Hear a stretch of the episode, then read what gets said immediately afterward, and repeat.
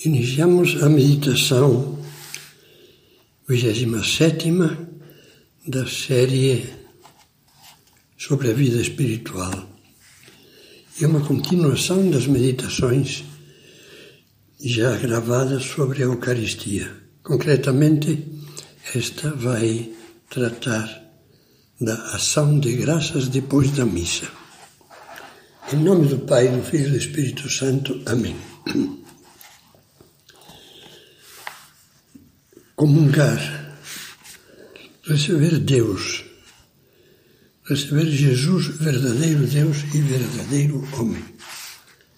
Pode haver um dom maior.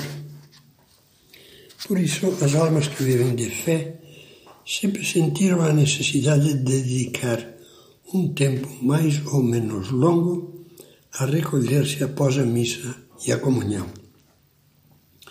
Tanto se a comunhão for recebida na missa, como em outro ato eucarístico, ou então por um doente em casa ou num hospital. Recolher-se, dizia, para se compenetrarem da realidade, da presença do Senhor dentro de si e agradecer esse dom precioso. Deixe-me adiantar-lhe que há uma coisa que você nunca deveria permitir, salvo em casos de urgente necessidade comungar e logo depois ir embora, ou ficar se distraindo com o pensamento aéreo, ou conversando dentro da igreja, ou na saída da igreja. Na realidade, se tem tempo de conversar na saída, teria tido tempo de dar graças antes de sair.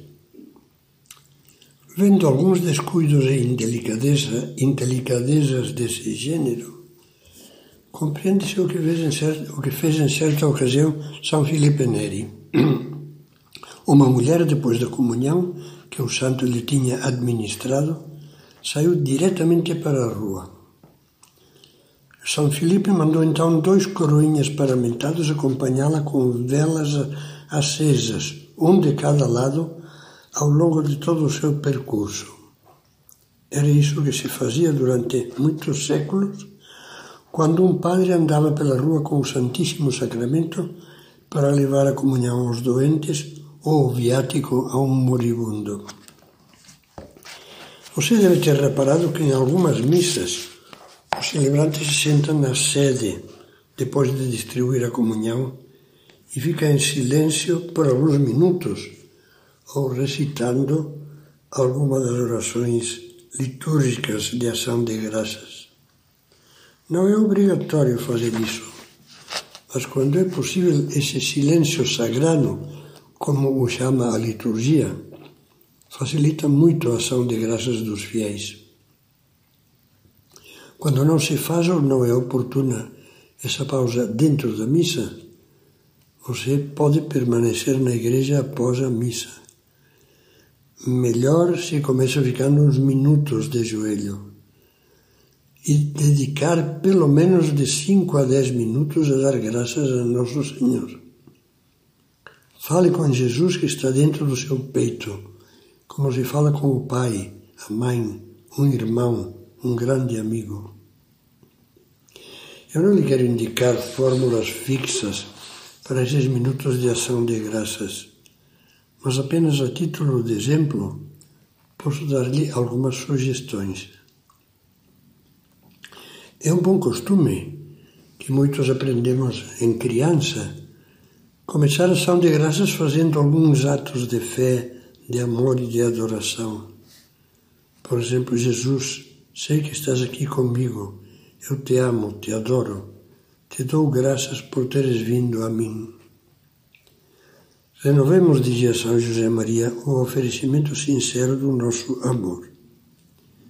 Digamos-lhe sem medo que o amamos Agradeçamos-lhe esta prova diária de misericórdia, tão cheia de ternura, e fomentemos o desejo de nos aproximarmos da comunhão com confiança. Eu me surpreendo diante deste mistério de amor.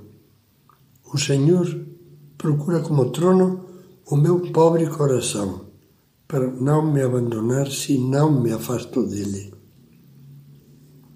Procura depois falar com ele dizendo-lhe coisas íntimas, às vezes serão desabafos, com simplicidade, porque com Deus não devemos fazer cerimônia. É melhor uma brevíssima expressão carinhosa ou um ato de agradecimento sempre repetido, ou contar a Nossa Senhora o que nos acontece, antes que fazer uma espécie de discurso retórico. Pode acontecer que algumas vezes sinta dificuldade em fazer o que sugiro acima. Nestes casos, pode ser uma boa ajuda ler em silêncio, acompanhando por dentro as palavras com a maior atenção, algumas das orações para depois da missa ou orações depois de comungar, que se encontram em quase todos os devocionários ou livrinhos de orações do cristão. Há várias orações de ação de graças tradicionais antigas que muitos santos e católicos piedosos recitaram, recitaram ao longo dos séculos. Por exemplo, a oração a Jesus crucificado, a oração Alma de Cristo, a oração de Santo Tomás de Aquino, a oração atribuída ao Papa Clemente XI as orações de Nossa Senhora e São José, as orações de Santo Afonso para cada dia da semana, etc. Não se preocupe se em dias em que a cabeça anda cansada, só consegue agradecer lendo algumas dessas orações. Muitos santos as usaram e lhes fizeram muito bem. É natural também que nesses minutos de intimidade com Jesus, você, lhe, você peça as coisas que mais deseja. São José Maria dizia que não devemos preocupar-nos se na ação de graças, depois da comunhão, a primeira coisa que te vem aos lábios, sem o poderes evitar, é a petição. Jesus, dá-me isso. Jesus, aquela alma. Jesus, aquela atividade. Isso, comentou o santo, é o que fazem as crianças.